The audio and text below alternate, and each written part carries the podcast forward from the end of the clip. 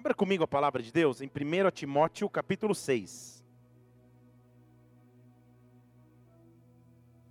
Aleluia.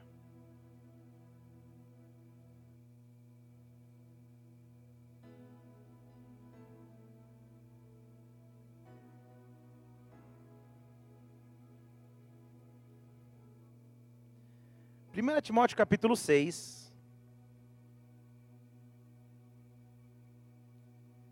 Vamos ler o versículo a partir do versículo 12.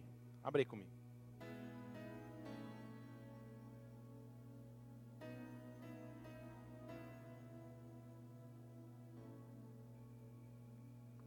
Aleluia.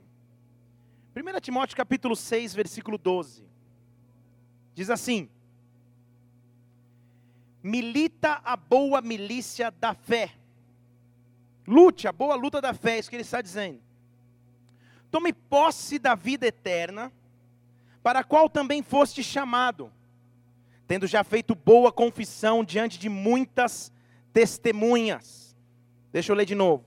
Milita a boa milícia da fé. Tome posse, fale comigo, tome posse. Fale de novo, tome posse. Tome posse da vida eterna para aquela você, para qual você foi chamado, tendo já feito boa confissão diante de muitas testemunhas. Vamos orar. Feche seus olhos. Pai, nós estamos aqui em tua casa, em tua presença, Deus. Estamos aqui porque a tua glória é o nosso alimento e sustento, Pai. Nós precisamos da tua visitação sobre as nossas vidas. Nós precisamos do teu Santo Espírito nos visitando, Pai. E agora, em nome do Senhor Jesus Cristo, nós nos apresentamos a Ti. Nós dizemos que o teu reino se manifeste sobre as nossas vidas, que o teu sobrenatural se manifeste sobre este local, Senhor. Que a tua glória seja estabelecida, que tu possa ser entronizado, meu Deus, em nosso meio. Espírito Santo de Deus, manifesta aqui o teu poder, manifesta aqui o teu domínio. Que cada pessoa que entrou nesta casa hoje, meu Deus, possa se apropriar daquilo que o Senhor tem reservado para as suas vidas, Pai. Que cada pessoa nessa noite seja tocada por Ti, que hoje seja um momento vivo e real de Sua glória, que nós possamos mergulhar em Ti, Senhor, que possamos sair daqui diferente da maneira que entramos, que de alguma forma possamos ser visitados pelo Teu Santo Espírito, visitados pela Sua presença. Espírito Santo, neutraliza tudo que é contrário à Tua glória, tudo que é contrário ao Teu mover, tudo que impediria os Teus filhos de receberem a porção reservada para esta noite e manifesta aqui o teu reino, manifesta aqui a tua glória. Nós te adoramos, nós te engrandecemos, nós entronizamos o teu nome e dizemos: Vem agora a nós no teu reino, Pai. Mãe recabarabastej, que seja na terra como é no céu, em nome do Senhor Jesus Cristo, em nome do Senhor Jesus. Amém e amém. Aplauda o Senhor mais uma vez, igreja. Aleluia. Aleluia. Imagine comigo que estivéssemos com uma mesa aqui na frente, e nessa mesa tivesse um iPhone 7, que nem lançou ainda, mas tivesse, e esse iPhone fosse teu. Diga aleluia. Só um cara que é iPhone, tá bom, tá um telefone aí bonito, fosse teu. E muitas pessoas estivessem indo e vindo, passando, e o telefone estivesse em cima da mesa. Qual seria talvez a sua primeira reação? de um telefone que é teu? Eu imagino que a primeira reação fosse sair rapidamente do seu lugar e pegar o telefone e se apropriar daquilo que é teu. Você não deixaria em cima da mesa correndo o risco que alguém o pegasse, correndo o risco que alguém levasse por engano, assim diríamos. Quando a Bíblia nos fala tome posse, quando a Bíblia nos fala tome posse da sua herança, na verdade, ele está querendo nos dizer: aproprie-se daquilo que já é teu. Pegue com suas mãos aquilo que já te foi prometido. Abrace aquilo que Deus já te concedeu. Agora entenda o que a Bíblia está dizendo em 1 Timóteo capítulo 6. 1 Timóteo é um livro escrito por um homem mais velho e experiente para um aprendiz. É um livro escrito pelo apóstolo Paulo a Timóteo. Ele está dizendo, Timóteo, de tudo que eu posso te ensinar, uma coisa eu quero te ensinar: lute a boa luta da fé. Não pare de lutar, não pare de perseverar, mas tome posse.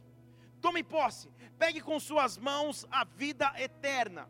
E ele está dizendo: pegue a vida eterna no sentido de que a coisa mais difícil para um ser humano, ou o maior milagre de todos, é assumir a vida eterna. Então, se você conseguir pegar com suas mãos a vida eterna, se você tomar posse da vida eterna, não há nada mais difícil que você não possa tomar posse. Não há nada mais difícil que você não possa pôr as tuas mãos. Deus nos trouxe aqui nessa noite simplesmente para dizer a você: tome posse. Tome posse. Pegue as promessas que Deus já te deu, aquilo que é teu por direito e herança. Tome posse daquilo que Deus um dia liberou sobre a sua vida. O que eu estou dizendo aqui é quais são as palavras liberadas sobre ti, quais foram as promessas liberadas sobre a tua vida. Há um comando que vem do céu dizendo: tome posse, tome posse, pegue com as tuas mãos, porque já é teu. Entenda a diferença entre tomar posse e roubar. Tomar posse, no, no sentido literal bíblico, é pegar com as mãos ou abraçar aquilo que é teu. Roubar ou furtar seria pegar algo que não pertence a você. Você não teria direito sobre aquilo. Agora, quando a Bíblia nos diz tome posse, ele está falando já é teu, já está à tua disposição, simplesmente tome posse. Deixa eu falar de novo, para você poder dar amém depois que falar isso há coisas que Deus já liberou sobre a sua vida, há promessas que Deus já liberou sobre a tua história, há promessas que já estão aí pairando nas regiões celestiais ao teu respeito, e que Deus está dizendo a você nessa noite é: tome posse do que você precisa tomar posse, tome posse, tome posse da herança que Deus já te deu, tome posse das promessas que Deus já te deu, levante uma de suas mãos, tome posse agora. Quais são as promessas que foram liberadas? Quais são os milagres que você tem que tomar posse? Já é teu por direito e herança, e nada pode roubar é teu, tome posse, Deus já te deu, tome posse em o nome do Senhor Jesus Cristo, aplauda o nome daquele que é digno de honra e glória. Tome posse. Agora, por que será que eu teria direito de posse? Diga glória a Deus, que o alarme acabou. Ou jogaram uma pedra no alarme, estava ouvindo esse alarme ou só eu? Aleluia, Jesus, Deus é fiel. Que não toque mais. Por que esse direito de posse está sobre as nossas vidas? Em Colossenses capítulo 1, eu quero te mostrar o direito que nós temos adquirido e por que nós temos direito de posse. Colossenses capítulo 1, versículo 12. Eu vou ler, eles vão colocar na tela também. Ele diz assim: Eu dou graças ao Pai, está aí comigo ou não? Ele nos fez idôneos, ele nos fez limpos com uma finalidade, para que nós possamos participar da herança dos santos na luz. Então nós temos uma herança aí. Não sei que herança é, não sei que posso posso tomar, mas é a herança dos santos na luz. Que herança é essa? Ele nos tirou do meio das trevas e nos transportou para o reino do filho do seu amor. Então um dia eu estava em trevas, um dia eu estava perdido, e a minha herança começa quando Ele me dá direito de sair das trevas e entrar no reino da luz do Filho do seu amor. Nele nós temos a redenção, pelo sangue, a saber, nós temos a remissão dos nossos pecados. Ele é a imagem do Deus invisível, Ele é o primogênito da criação. Nele foram criadas todas as coisas que há nos céus, na terra, visíveis e invisíveis, tronos, dominações, principados, potestades. Ele está acima de tudo, tudo foi criado por Ele e para Ele. Ele é antes de todas as coisas, todas as coisas subsistem por Ele. Então Ele está mostrando quem é o dono da nossa promessa. É aquele que criou todas as coisas é aquele que está acima de todo principado e potestade, é aquele que está acima de todo dominador, é alguém que tem autoridade para prometer algo. Estão entendendo comigo? Ele só está dando a credencial daquele que prometeu. Nele, por agrado do Pai, versículo 19, habita toda a plenitude. E ele fez paz pelo seu sangue na cruz. Agora presta atenção. E por meio dele, ele reconciliou consigo todas as coisas na terra e nos céus e você também, que antes era estranho e inimigo no entendimento pelos vossos pecados, vossas obras más, agora ele vos reconciliou no corpo da sua carne pela morte, para que perante ele nós possamos nos apresentar santos, irrepreensíveis e inculpáveis. Estão comigo aqui? A primeira coisa que eu posso tomar posse é o meu direito de ser chamado filho de Deus. Vou falar de novo. Não é aquele dizer que todo mundo é filho de Deus. É diferente. Aqueles que passam pela cruz, Aqueles que creem em Jesus Cristo receberam dele um direito legal de tomar posse. Eu sou filho de Deus, eu sou co-herdeiro com Jesus Cristo das promessas de Deus sobre a minha vida. Além disso, algo muito importante aconteceu comigo. Eu tenho que tomar posse dessa herança porque algo muito importante aconteceu comigo. Em Romanos capítulo 8, versículo 15, a Bíblia diz assim: Qual é o meu direito legal de posse? Ele diz a partir de agora, Romanos 8, 15. Nós não recebemos mais espírito de escravidão. Nós não somos mais escravos para andarmos em medo e em temor mas sim nós recebemos o espírito de adoção de filhos. Deixa eu falar de novo. Nós recebemos o espírito de adoção de filhos e agora nós podemos clamar Abba, Pai, e o Espírito testifica com o nosso espírito que nós somos filhos de Deus. Entendo que a Bíblia está dizendo: antes eu não teria direito de chamá-lo de pai, antes eu estava preso na escravidão do pecado, na morte do pecado, mas agora eu recebi o espírito de adoção como filho, e com os meus lábios eu posso dizer: Abba, Pai, Pai querido, Pai amado, eu tenho um pai que cuida de mim, eu tenho um pai que cumpre as suas promessas. Eu fui adotado na família de Deus. Quando se adota alguém, se muda o destino dessa pessoa. Quando se adota alguém, se tira essa pessoa de um convívio e insere essa pessoa em outro convívio. E o que a Bíblia está dizendo é: eu tenho direito legal de chamar Deus de pai, porque eu fui adotado como filho. Estão comigo aqui? Eu sou filho de Deus. Você é filha de Deus você é filho de Deus, alguém que você pode chamar Abba Pai, Abba Pai, a tradução literal é paizinho, papaizinho. Eu tenho alguém que eu posso chamar de pai, que cuida de mim, que cuida das minhas causas, que cuida da minha família, que cuida das minhas emoções, que cuida da minha empresa. Quando tudo der errado, eu chamo ele de pai e ele me atende. Eu posso ter feito qualquer coisa errada, eu chamo ele de pai e ele vem cuidar de mim. Ele cuida de mim. Deus vai te visitar nessa noite como um pai. Esse é o direito legal que eu tenho de posse. Eu fui adotado numa nova família. Eu fui inserido num novo contexto. A minha vida não teria o mesmo destino se Deus não tivesse me adotado em sua família, se eu não tivesse sido enxertado à videira, de acordo com a palavra de Deus em João. Eu fui adotado a uma família nova e essa família mudou o meu rumo, essa família mudou o meu destino. Eu tenho direito legal de tomar posse da minha filiação em Deus, da minha filiação em Cristo. Eu tenho alguém que eu posso chamar de pai. Eu não estou sozinho, eu não estou à mercê, eu não estou à beira da confusão ou da morte do pecado. Eu tenho um pai que cuida de mim. Como isso traz realização? Saber que um pai cuida de mim. Há um pai cuidando da minha causa, há um pai cuidando da minha vida. Efésios capítulo 1. E voltamos ao alarme dos céus. Efésios capítulo 1. Tudo bem, esqueça, eu também vou esquecer, prometo, vou tentar. Efésios 1, versículo 3. Eu quero te mostrar como começou essa adoção.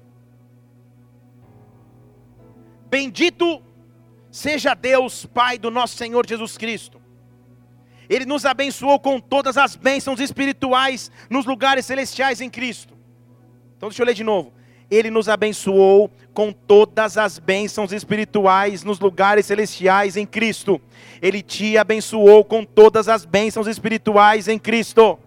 E Ele nos elegeu antes da fundação do mundo, para que fôssemos santos e irrepreensíveis diante dEle em amor. E olha o que Ele fez conosco: Ele nos predestinou para sermos filhos de adoção por Jesus Cristo. Está lendo aí comigo?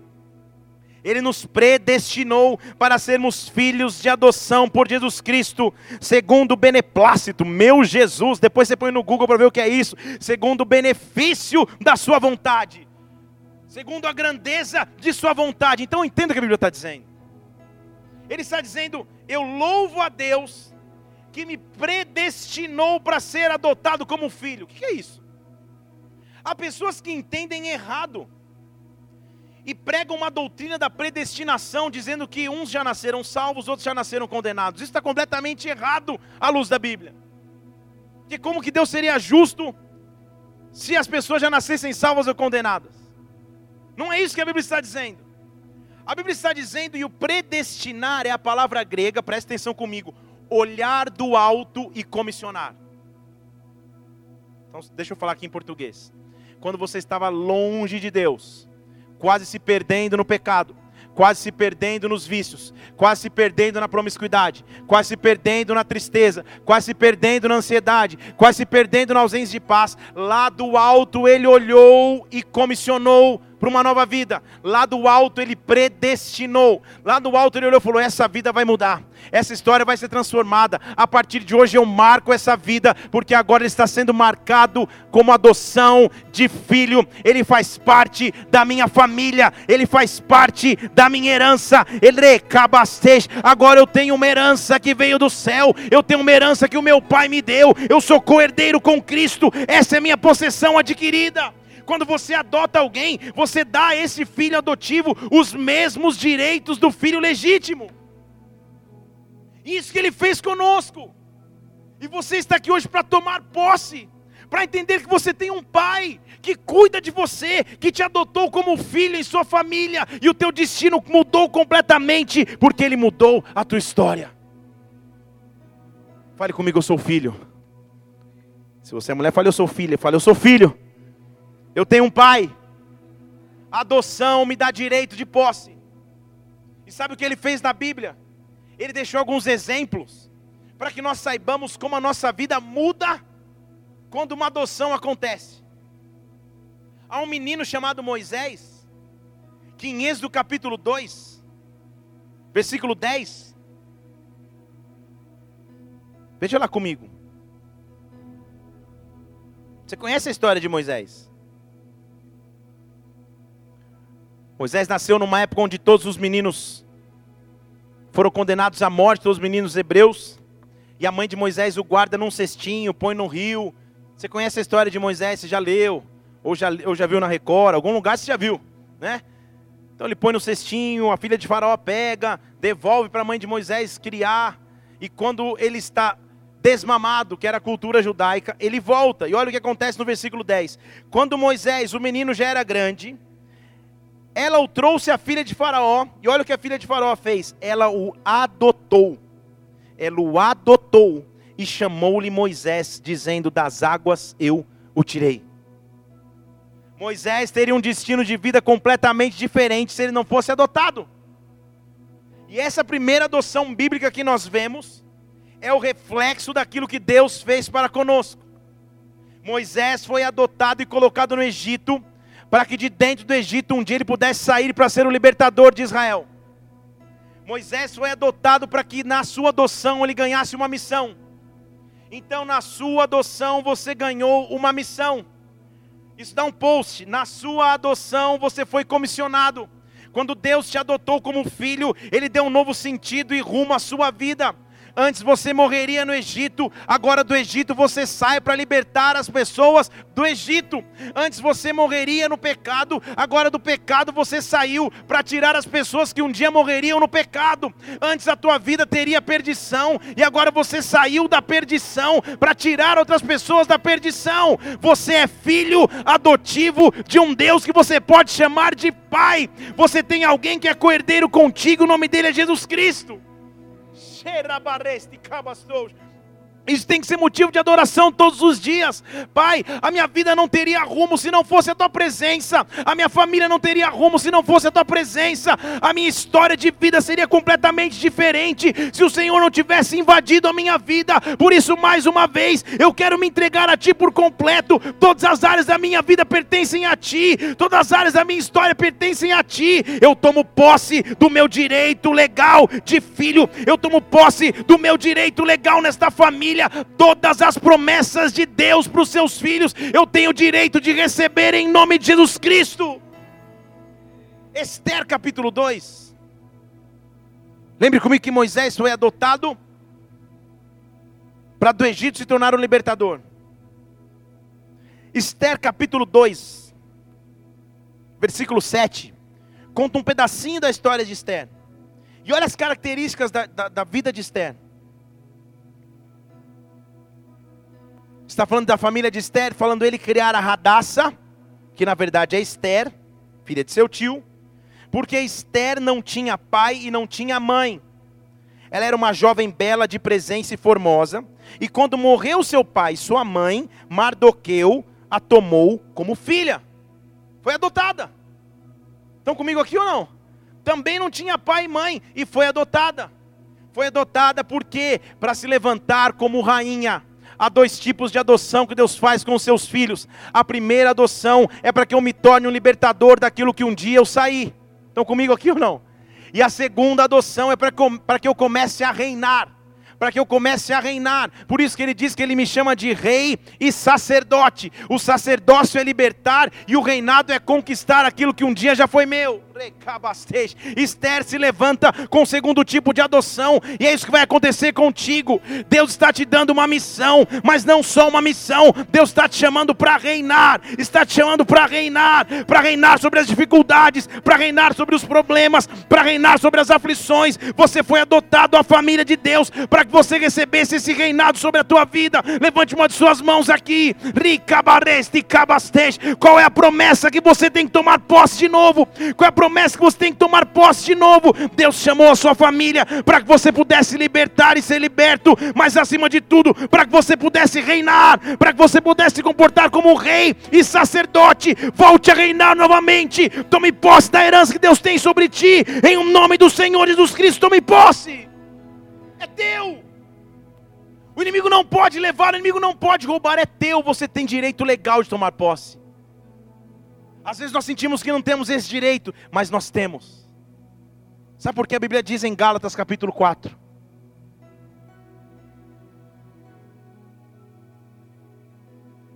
Ele está falando de um contexto nor normal que acontecia nos tempos bíblicos, porque há muitas casas tinham servos. E ele está fazendo um paralelo entre o filho do servo e o herdeiro legítimo. E ele está dizendo lá em Gálatas capítulo 4, versículo 1. Olha, todo o tempo, enquanto o herdeiro ainda é menino, não dá para diferenciar em nada do servo, mesmo que o herdeiro seja senhor de tudo. O que ele está dizendo é quando são duas crianças, não dá para olhar, esse é o herdeiro, esse é o servo. Mesmo que o herdeiro já seja dono de tudo. Porque o herdeiro ele é pequeno, ele está debaixo de tutores e curadores até o tempo determinado pelo pai. Agora presta atenção. Assim também nós, quando éramos meninos, estávamos reduzidos à servidão, debaixo dos rudimentos do mundo. Mas quando veio a plenitude dos tempos, Deus enviou o seu filho, nascido de mulher, nascido sobre a lei, para remir o que estavam debaixo da lei, para que nós possamos receber a adoção de filhos e porque você é filho de Deus, Deus enviou aos nossos corações o Espírito do seu Filho, e esse Espírito clama: Abba, Pai. Assim agora você já não é mais servo, mas você é filho, e se você é filho, você também é herdeiro de Deus através de Cristo. Dê glória a Deus e aplauda o Senhor aqui. Oh, Sabe o que ele está dizendo? Quando eu era imaturo, quando eu era ignorante espiritualmente, eu era servo. Eu servia ao pecado sem perceber.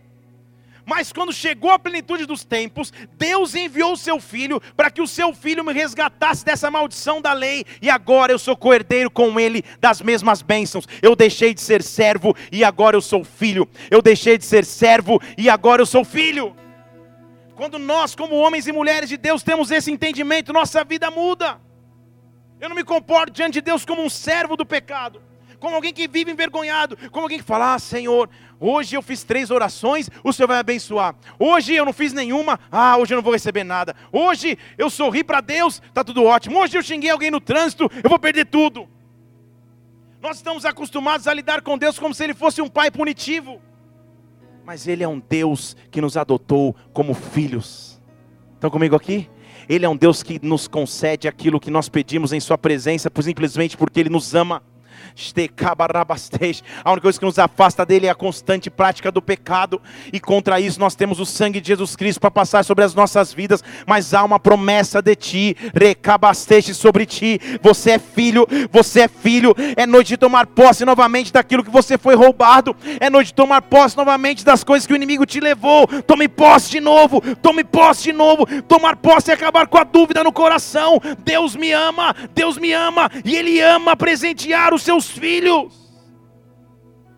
Quando ele entra na história de alguém, ele adota e muda a história. E agora eu quero começar a pregação de verdade. Aleluia. Estamos em dois aqui, eu e você ficamos até o fim. Mostrando uma pessoa que ele praticamente adotou. Dizendo, ó, eu vou mudar a tua vida. Eu vou mudar a tua história. Que é o que Deus faz conosco. Há pessoas aqui que estão tendo as suas vidas transformadas por Deus. Deus está mudando a tua maneira de ser, de agir, de pensar, de falar, de existir, porque você está tá vindo para a família de Deus, tomando posse das promessas que Deus tem para você e mudando a tua história de vida. Foi o que ele fez. Abra comigo em Mateus capítulo 4. Eu quero te mostrar o primeiro a ser chamado, adotado por Jesus Cristo. E como ser adotado por Ele muda a nossa história. Mateus capítulo 4, versículo 18. Jesus vinha andando junto ao mar da Galileia e viu dois irmãos, Simão, chamado Pedro, fale comigo, Pedro, e André. E eles lançavam as redes ao mar porque eles eram pescadores. E Jesus chega e faz um convite: venham após mim, ou seja, me sigam, e eu vos farei pescadores de homens. Pedro estava sendo adotado por Jesus Cristo e nem sabia o que estava acontecendo de tão profundo em sua vida. A primeira coisa que a adoção de Cristo faz conosco, ela nos tira de nossa pequenez, ela nos tira de nossa rotina, ela nos tira de nossa atividade cotidiana, ela nos dá um futuro muito maior do que nós mesmos. Pedro estava no seu dia a dia, na sua rotina comum, que era lavar rede porque ele era um pescador, que era lançar rede porque ele era pescador. Jesus Cristo chega, não se apresenta, nem fala quem era, não promete plano de carreira, não fala nada, mas só faz uma proposta: a tua vida vai mudar a partir de agora. Venha após mim, porque você vai ser pescador de homens. Venha após mim, porque a tua vida vai ser transformada. Venha após mim, mergulhe mais profundo em minha presença, porque o que eu tenho para você é sobrenatural. Então entenda comigo que o primeiro passo da adoção é aceitar o convite. Estão comigo aqui? Você pode ser um filho distante que fica só olhando as coisas acontecerem, ou você pode ser alguém que mergulha na presença de Deus falando: Senhor, eu quero algo mais profundo. Eu sei que tem algo mais profundo. Eu sei que tem algo mais sobrenatural. Muda a minha história, remodela a minha vida, muda o meu destino. Faz como fez com Pedro. Pedro, hoje você é pescador natural, mas se você me seguir, talvez você nunca mais encoste numa rede, mas a sua vida vai ser transformada de forma sobrenatural. O que eu sinto aqui é Deus nos convidando para um novo nível de Sua presença, para um novo nível de busca, para um novo nível de intimidade, para um novo nível de glória. Eu digo, Senhor, eu me entrego a Ti com tudo que tenho e sou, porque eu sei que é o Senhor que vai fazer coisas grandes na minha vida. Eu fui adotado à Sua família, Pai. O que Ele está dizendo é: Pedro, vem, vem. Você não sabe direito quem eu sou, mas vem, confia. Deve ter sido um convite tão persuasivo, tão cheio de unção, que Pedro nem discute, ele vai. O primeiro passo na adoção de Deus é ser tirado da pequenez pela fé. Que eu estou dizendo aqui é: quando Deus te chamar para coisas grandes, não confie na sua pequenez. Quando Deus te falar, oh, tem um novo projeto profissional para você, não confie na sua pequenez, confie no Deus que abriu a porta. Quando Deus fala para você, olha, você vai pregar a palavra de Deus, não confie na sua pequenez, confie na porta que Deus abrir. Quando Deus disser, eu vou fazer algo sobrenatural na sua vida, não confie nas tuas limitações, confie em quem é Deus. Pedro não colocou condicionais, falou, ah, mas como que eu vou pescar homem? Como assim? Não tem Não, ele nem pensou. O Jesus que estava chamando era forte o suficiente para garantir que Pedro estava dando o passo certo. Quando nós somos adotados na presença de Deus, a nossa pequenez acaba e nós começamos a confrontar a grandeza de Deus. Deus vai começar a se derramar no seu cotidiano, fazendo coisas maiores do que você pensava. Deus vai te mostrar que você foi promovido. Receba a promoção hoje. Olhe para alguém e fala: Você acabou de ser promovido. Ô oh, bênção de Deus. Ser promovido é passar para um novo tempo. Ser promovido é viver coisas maiores. Ser promovido é viver sobrenatural de Deus maior do que você imaginou. Receba uma promoção que vem de Deus, um convite que vem dele. Quando eu sou adotado da família de Deus, quando eu me entrego a Deus, sabe o que Ele faz comigo? Ele cuida de mim. Fale comigo, Deus vai cuidar de mim. Deus vai cuidar da minha família. Porque Pedro foi. Ele se entregou totalmente à presença de Deus, ele se entregou totalmente ao convite de Deus, e Jesus Cristo cuidava de cada detalhe de sua história. Até detalhes que parece que a Bíblia nem precisava mencionar, ela menciona. Em Mateus capítulo 8, versículo 14, Anota aí, põe na tela. Diz a palavra de Deus que Jesus estava entrando na casa de Pedro. A história já adiantou, eles já estão andando juntos, já estão caminhando juntos. E quando eles chegam na casa de Pedro, a sogra de Pedro está doente com febre. Por que a Bíblia menciona isso? Que relevância há para a história bíblica a sogra do Pedro doente na cama? com febre. E diz a Bíblia que Jesus tocou na mão, a febre a deixou, ela se levantou e começou a servir a todo mundo. Por quê? Que a Bíblia permite um texto como esse, diante de tantos milagres que Jesus Cristo fez, ressuscitando pessoas, abrindo ouvidos de, de, de surdos, abrindo os olhos dos cegos, por que, que ele menciona uma cura de febre? Tipo, dá um Tilenol para a sogra e está tudo ótimo, mas por que, que ele fala da cura da febre da sogra.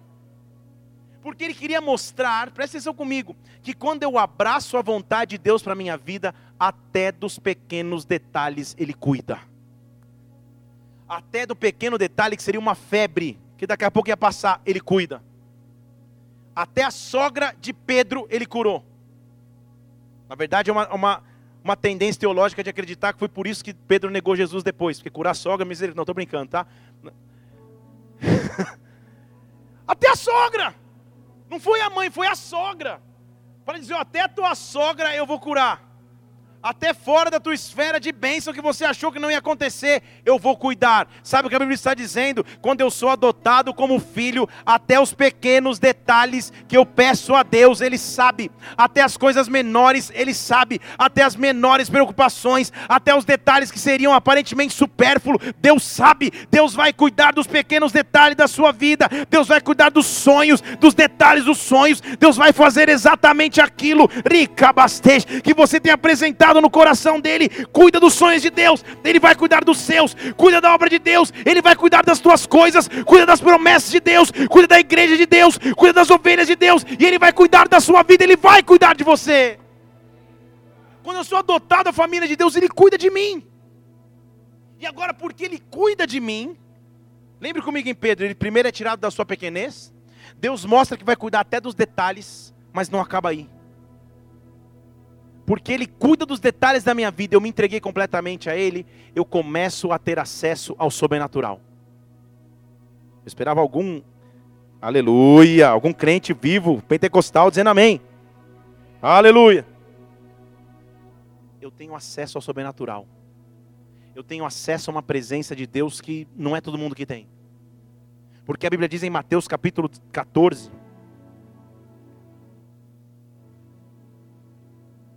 Abre lá comigo. Mateus capítulo 14, versículo 28. Eu estou discorrendo alguns eventos da vida de Pedro, só para você entender como ele foi cuidado por Deus. A cena é mais ou menos essa: todos os discípulos estão num barco, as ondas começam a quase derrubar o barco. Você já ouviu essa história alguma vez na sua vida? E Jesus vem andando por cima das águas. Então, pensa na cena. Fala a verdade. No meio da madrugada, as ondas quase derrubando o barco e vem alguém andando no meio da água. Aí Pedro se levanta, no versículo 28, e fala assim: Senhor, se é você mesmo que está aí, me manda ter contigo por cima das águas. Fala a verdade, se Pedro não era ousado. duas ousadias. Primeiro, ele está duvidando se era Deus. Deus falando que é Deus, e ele falando, se é você mesmo, e prova. Mas a prova é que eu quero andar também. Eu quero chegar no nível mais alto. Estão entendendo aqui? Eu quero viver um sobrenatural que eu ainda não vivi. Eu quero ver um milagre que eu ainda não experimentei. Eu não quero ficar no cotidiano, eu quero ver algo grande. Sabe qual é a resposta de Jesus Cristo quando eu peço um novo nível? Vem. Vem. Você não pediu? Então vem. Ele não fala, pega na minha mãozinha e vem. Não, ele fala, vem. Você não pediu para vir? Vem. E Pedro, descendo do barco, andou sobre as águas para ir ter com Jesus. Será que você pode dar um glória a Deus? Pedro, descendo do barco, andou sobre as águas para ir ter com Jesus. Não há qualquer registro que a tempestade estivesse mais fraca, não há qualquer registro que o vento estivesse mais ameno, mas mesmo assim ele sai do barco e anda sobre as águas, porque ele quis viver um novo nível porque ele já tinha uma história com o seu Deus, porque ele já tinha uma história com Jesus Cristo. Ele viu quando a sogra levantou da, da, de imediato sem febre, ele viu quando a rede foi, foi, foi jogada e peixes vieram na rede. Ele já tinha vivido coisas grandes com Deus, mas agora é um novo nível, agora é algo sobrenatural. Ele fala: Se é você mesmo, eu quero andar sobre as águas. Vem, pode vir. A gente às vezes prega, e você deve ter escutado alguém falando: Poxa, Pedro não teve fé e aí afundou. Já ouviu alguém falando isso? Pô, Pedro não teve fé, afundou. Como não teve fé? Tinham 12 discípulos, 11 ficaram no barco, só um teve coragem de sair. E você vai me dizer que Pedro não teve fé? É óbvio que ele teve fé. Mas quando ele começou a olhar tudo, é óbvio que ele afundou também. E por isso o Pai estava ao seu lado para dizer: Você veio até aqui, agora você não morre afogado, agora você segura na minha mão. Você teve coragem de sair do barco, você teve coragem de ver o sobrenatural, você teve coragem de andar pela fé. O que Deus está nos chamando é: ande num novo nível de fé, saia da segurança do barco, saia da segurança do barco. Meu Deus, tem muita tempestade lá fora, mas se você tomar posse de um novo nível de autoridade, Deus vai te dar um novo nível de autoridade. Se você tomar posse, Deus vai fazer algo sobrenatural sobre a tua vida. Há um novo nível de glória para ser derramado sobre nós. Aleluia! Deus quer te chamar para viver um novo nível de milagres. Deus quer te chamar para andar para fora do barco. Deus quer te chamar para que você viva as coisas sobrenaturais na presença dEle, porque você é filho. Tome posse das promessas de Deus sobre a tua vida. Tome posse em o nome do Senhor Jesus Cristo. Agora, Pedro saiu do barco. E porque ele saiu do barco, ele tinha um relacionamento diferente com Jesus Cristo. Ele sabia quem Jesus Cristo era, mesmo sem saber. Porque Jesus não podia se autodeclarar o Messias. Havia uma lei em Levítico, eu já te disse isso aqui, que se ele falasse, eu sou o Messias, que havia de vir, ele morreria pedradas, porque ele seria considerado um, um, um caluniador da lei. Então ele não falava que era Jesus. Ele não falava que era o Messias. Quando a pessoa falava, você é, ele falava, você que diz, tu que dizes, você que sabe. Não me comprometeu, ele não, ele não falava quem ele era. Só que um dia ele faz uma pesquisa de mercado ali com, com, com os discípulos dele. Pô, não é possível que os caras estão caminhando comigo há tanto tempo e não vão saber quem eu sou.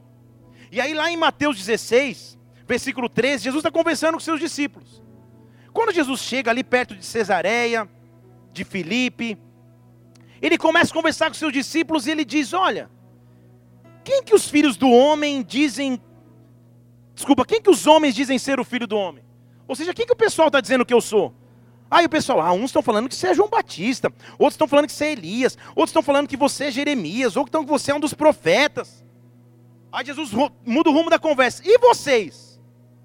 Vocês dizem que eu sou quem? Deixa eu ver se vocês entenderam quem eu sou. Como Pedro era demais, tomava frente de tudo, Simão Pedro falou: Eu sei, eu sei. Você é o Cristo, você é o Filho do Deus vivo.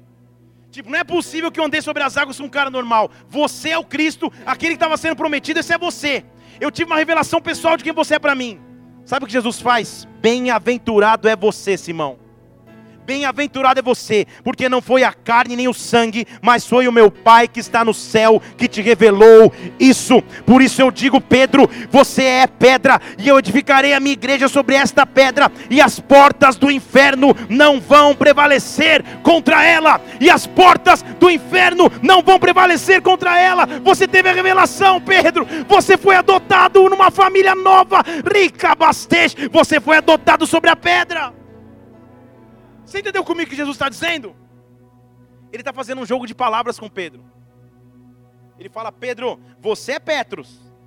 Teu nome é Petros, que significa pedra. Mas sobre esta pedra, sobre esta pedra que está falando com você, é sobre ela que a minha igreja vai ser edificada. Tem gente que lê errado e fala: Ó, oh, Pedro foi o primeiro papa. Não, não tem nada a ver esse texto. O que Jesus está falando, Pedro, o que você acabou de entender, ninguém entendeu até agora, porque o meu pai falou para você. Eu sei que você é pedra, mas há uma outra pedra, que sou eu, e sobre esta pedra a igreja vai ser edificada. Agora, Pedro, porque você teve essa revelação que você é filho, uma coisa eu quero fazer para você. Versículo 19: Eu vou te dar as chaves do reino dos céus. Tudo que você ligar na terra será ligado nos céus. Tudo que você desligar na terra será desligado nos céus. Então falou para os seus discípulos: Não conta nada para ninguém ainda, porque ninguém está pronto para essa revelação. Estão comigo aqui? Há um nível de revelação guardado para os filhos. Há um nível de revelação guardado para os filhos. E o que Deus quer que você saiba é que há uma chave nas tuas mãos.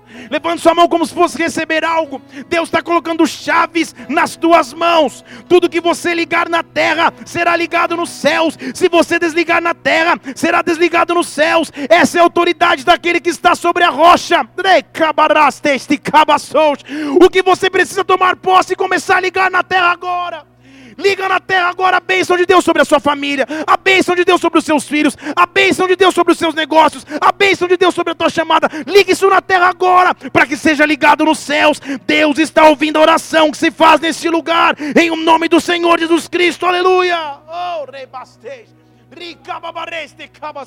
Oh. Quem sabe que foi adotado como filho, tem uma história eterna com Jesus Cristo.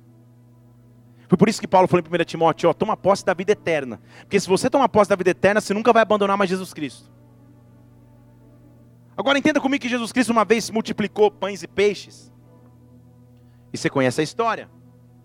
E a galera começou a seguir Jesus falando: Poxa, ele vai falar umas coisas meio diferentes e tal, vai demorar um pouquinho, mas depois todo mundo vai comer. E a multidão começou a seguir Jesus Cristo esperando que ele de novo multiplicasse pão e peixe. Então era uma multidão que estava olhando para aquilo que Cristo podia fazer e não para aquilo que ele era. Estão comigo ou não?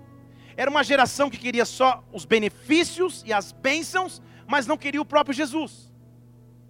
Sabe quando você busca Deus só porque você quer um carro, uma casa, uma namorada, uma esposa e não busca mais o próprio Jesus? É isso que essa geração estava fazendo. Eles estavam correndo atrás de Jesus, esperando o momento da multiplicação. Aí Jesus fala: ah, é?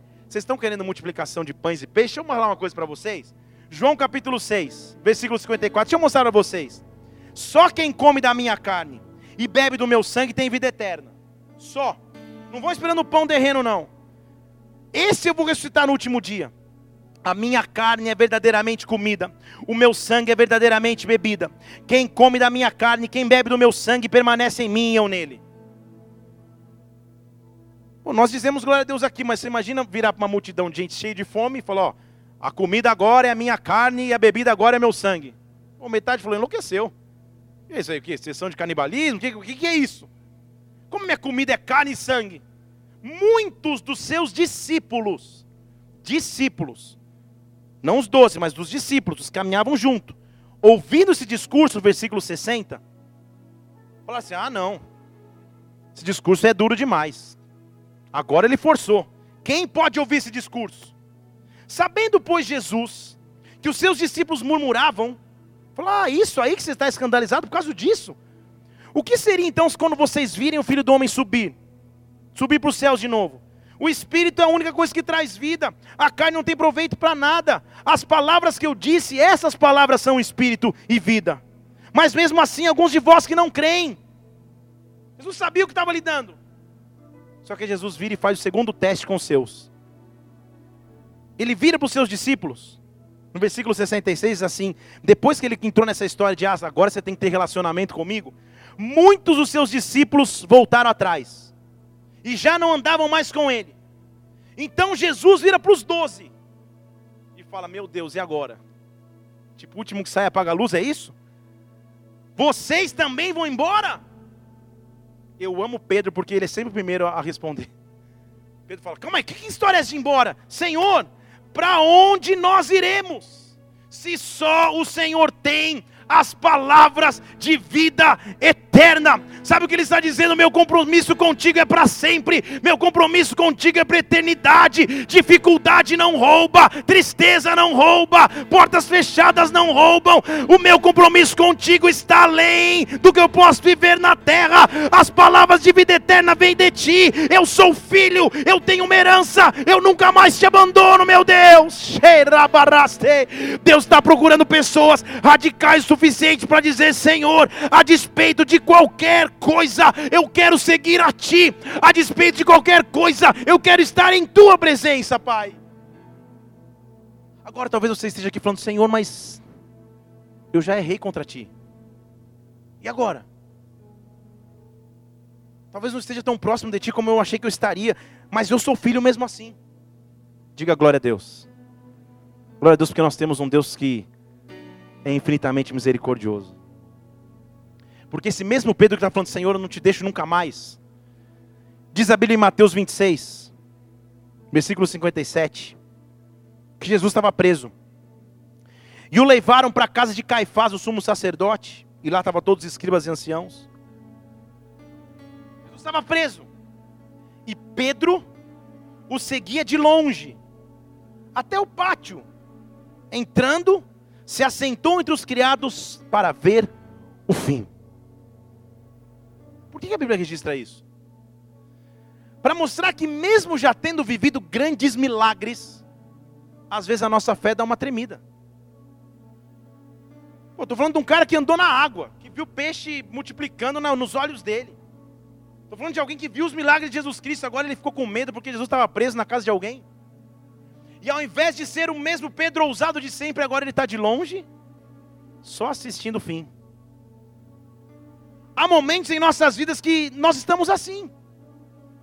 Senhor, eu já tive um compromisso profundo contigo, mas hoje eu estou de longe. Estou só assistindo. Comprei um camarote VIP e estou aqui sentado.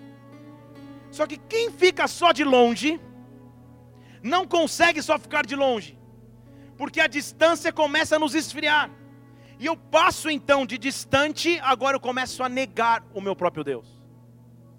Porque a Bíblia diz que depois que ele é preso, versículo 67, cuspiram no seu rosto, davam punhadas, esbofeteavam, estavam escarnecendo, falando: agora profetiza Cristo, quem te bateu?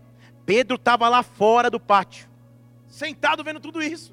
O mesmo Pedro, lá fora sentado, e alguém chegou perto dele. Ei, você também não estava com Jesus, o Galileu? Pedro falou: Eu? Eu? Imagina! De jeito nenhum, nunca nem conheço, não sei quem é, versículo 70. Ele negou diante de todos, falou: Não sei o que você está falando. Ele foi para outro lugar, e lá outra pessoa o viu. Não é que é a mesma pessoa. Sabe quando Deus começa a nos perseguir de novo? Fala, eu tenho um propósito contigo, não adianta você fugir. Vai para um lado e para outro, eu tenho um propósito contigo. Ele foi para outro lugar, a criada viu e falou: Não, você estava com Jesus.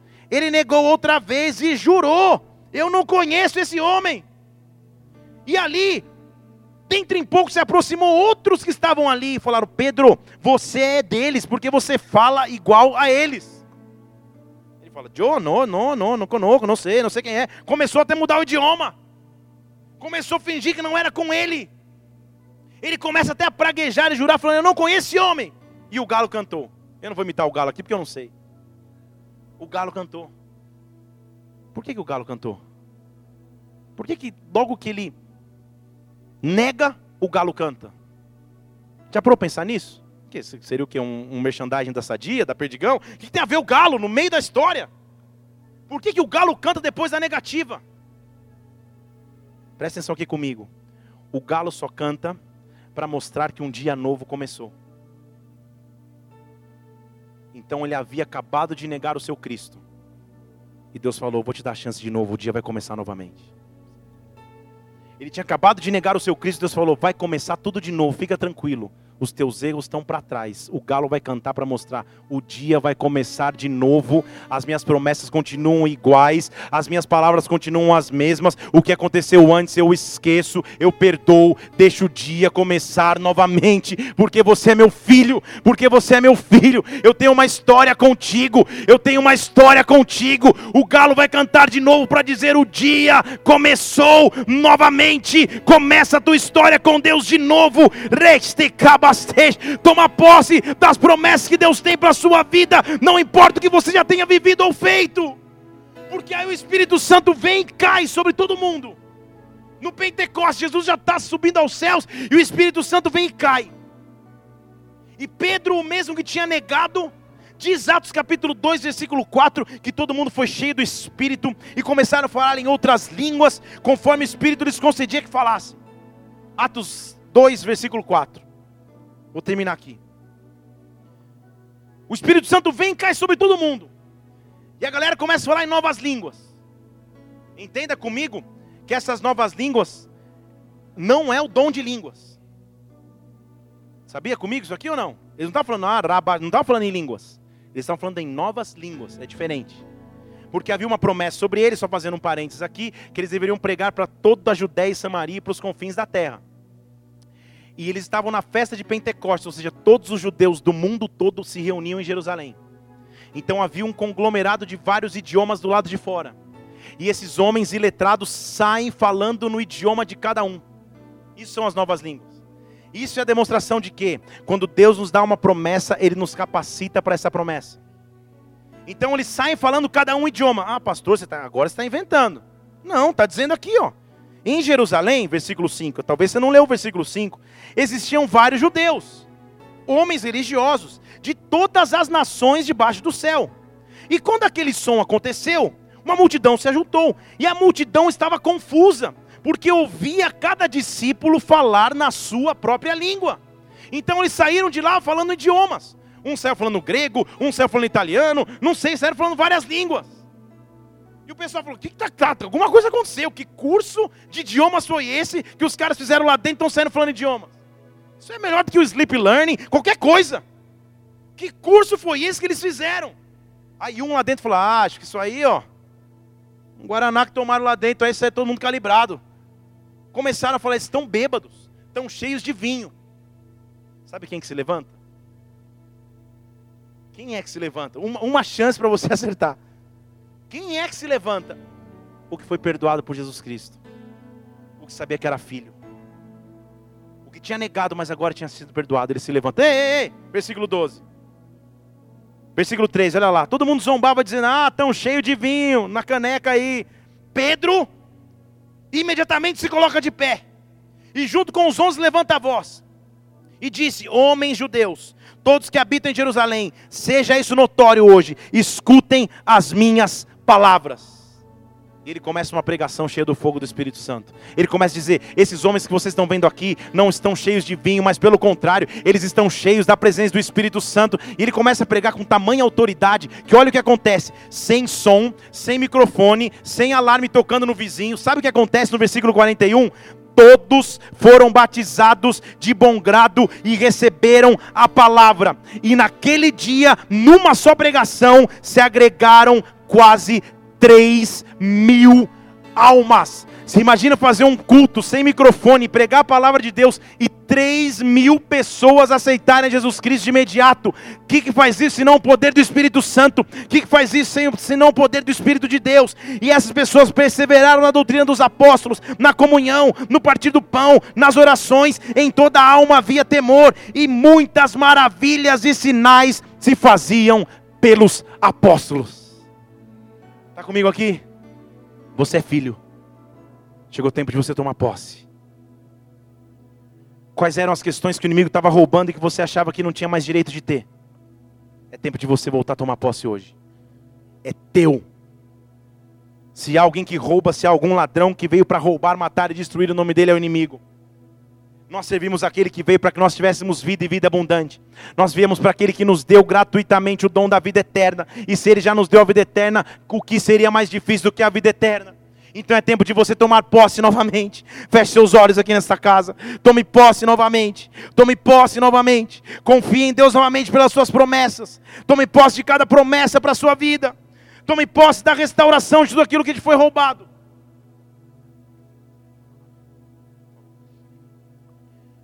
Tome posse de tudo aquilo que foi roubado sobre ti. Tome posse das bênçãos que estavam retidas nos céus, das promessas que um dia foram liberadas sobre ti. Tome posse. Tome posse por direito legal, você é filho de Deus. E Deus vai cuidar da tua história como cuidou de Pedro. Tome posse da tua chamada, tome posse da tua missão, tome posse do teu propósito com Deus.